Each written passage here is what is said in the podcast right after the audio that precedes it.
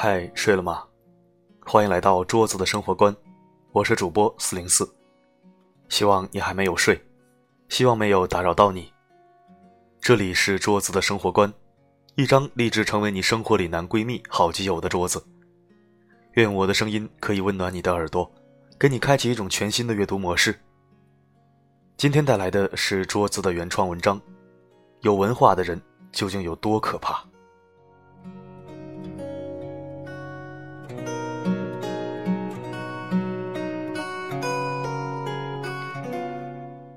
一次参加会议，在天津港登上意大利 Costa 游轮，船上安排了一个女孩作为船方代表，带领我们参观游轮。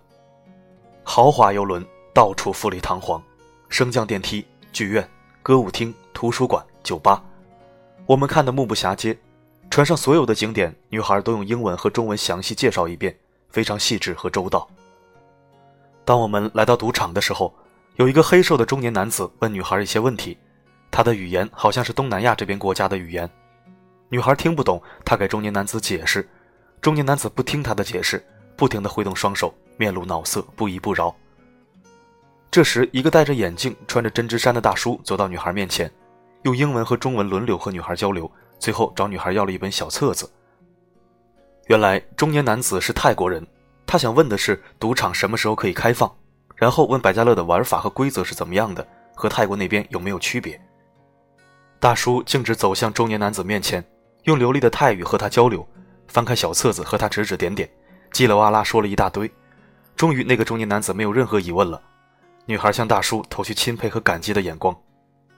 对于这样大神一般存在的人物，我一般都是顶礼膜拜，压抑不住想要结识的节奏。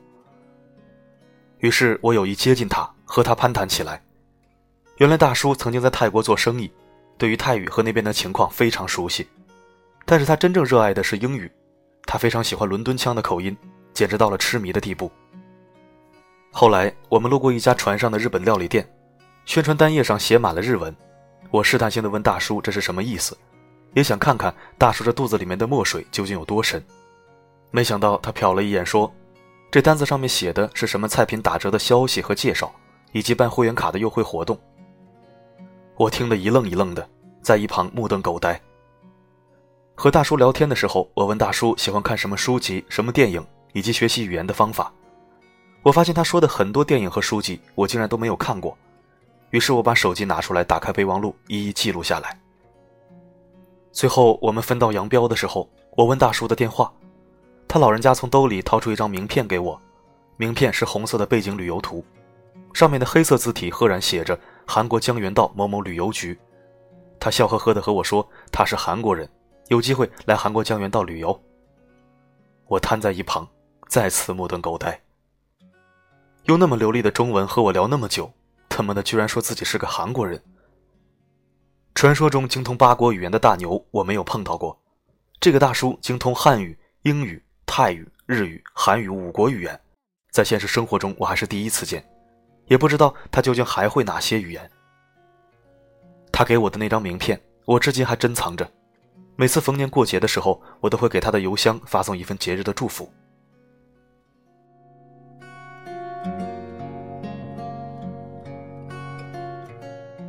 大伟是某重点高中的物理老师。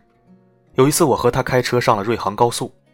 当我开车到一个下坡路段的时候，大伟突然大吼：“快踩刹车，后面没有人！”我那个时候有点精神恍惚，听他的吼声后，我马上松油门踩刹车。最后，车子滑行了几百米之后停了下来，和前面的车子只差一点点就撞上了。我们把车子打开双闪，做好安全防护措施，打开车门下车走前一看，是前面一台大货车出了事故。这台货车是运送新轿车的，里面的新轿车都打散了，司机这一头已经插入了树林里面，尾部掉在悬崖那边，看得让人胆战心惊。我脊背发凉，不敢想象。如果自己刹车晚了几秒，后果可能真的不堪设想。于是我问大伟：“你是怎么预测到前面发生事故的？”他嘿嘿一笑说：“你当时的车速是一百二十码，那也就是说，一秒钟你驶离的距离是三百三十三米，而车子的质量是两到三吨，又是下坡的路段，惯性非常大，紧急制动距离将会比平时要加长，所以这样的紧急情况反应必须要保证非常灵敏才行。而我预测到一定要踩刹车的时候，是因为前车的刹车灯。生活中，光的传播速度是最快的。当我看到前面的刹车灯亮红灯之后，我瞬间预测了我们的大概距离。看了反光镜，确定后面没有车之后，我才敢要你刹车的。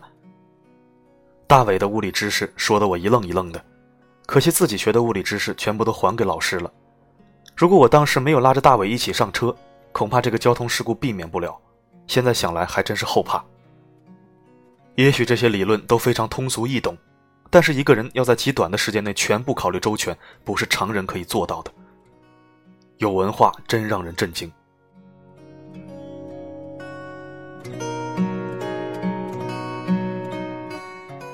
记得看《欢乐颂》的时候，赵医生的角色让我印象深刻。有一次，他和魏巍一起出去吃羊肉串，两个极其聪明的人聚到一起，讨论的话题是羊肉串的烟熏温度到底是多少，能不能杀死羊肉串里面的寄生虫、虫卵、致病菌等等问题。赵医生给魏巍详细列举了羊肉串中可能存在的寄生虫以及并发时候的症状。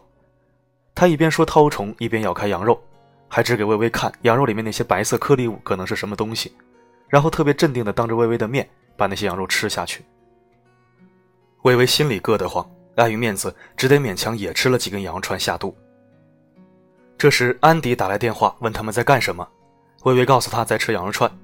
安迪说新闻里面好像说羊肉串都是汤姆和杰瑞的肉。这时，微微再也忍不住了，跑到洗手池呕吐不止。这时，赵医生却没有一点事情，还在一旁大笑不止。食品和医学是赵医生的领域，和他这样的文化人一起出去吃饭，一定要当心。特别需要勇气，他们自己内心强大，没有一点事情，却把别人整蛊得很惨。闹得沸沸扬扬的经济学家郎咸平和空姐的经济纠纷案，让人咂舌不止。郎教授谈恋爱期间，给人家空姐送了两套房子，最后两人关系闹僵，郎教授不仅把房子收回来了，还让空姐给赔偿九百万元。这个套路做的真是够绝，好歹曾经相爱一场，居然可以做得这么赶尽杀绝。这就是有文化最可怕的地方。流氓不可怕，就怕流氓有文化。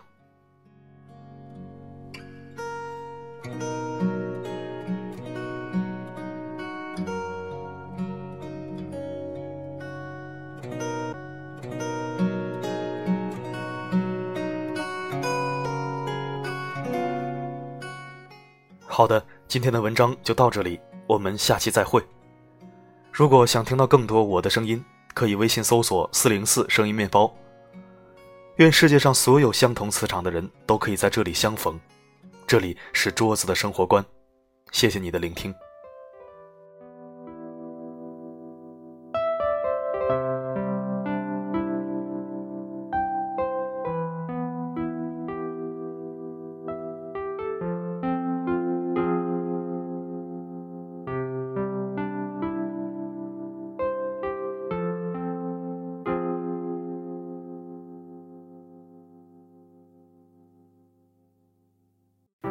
我问为什么那女孩传简讯给我，而你为什么不解释，低着头沉默？我该相信你很爱我，不愿意敷衍我，还是明白你已不想挽回什？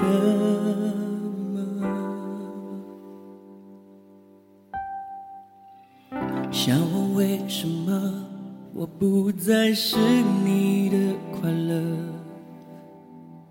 可是为什么却苦笑说我都懂了？自尊常常将人拖着，把爱都走曲折，假装了解是怕真相太赤裸裸。狼狈比失去难受。我怀念的是无话不说，我怀念的是一起做梦，我怀念的是争吵以后还是想要爱你的冲动。我记得那年生日，也记得那一首歌，记得那。片星空，最紧的右手，最暖的胸口，谁记得？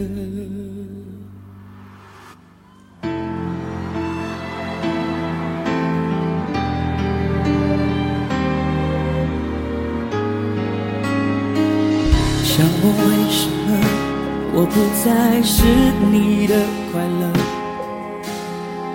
可是为什么却苦笑说我都懂了？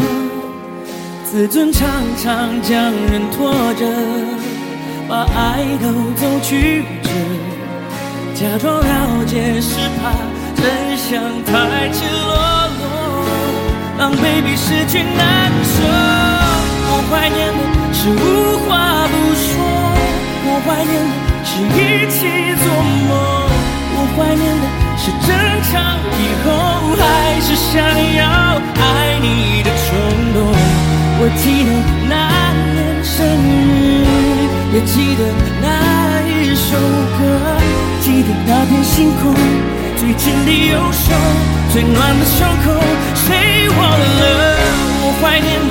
是无缘感动，我怀念的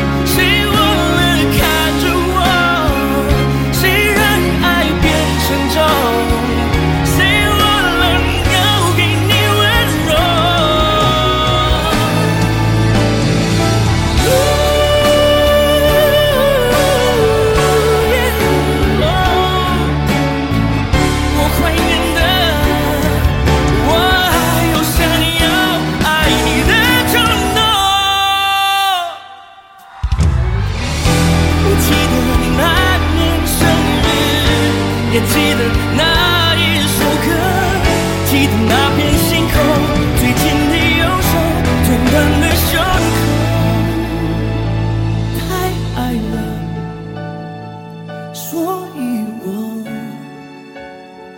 没有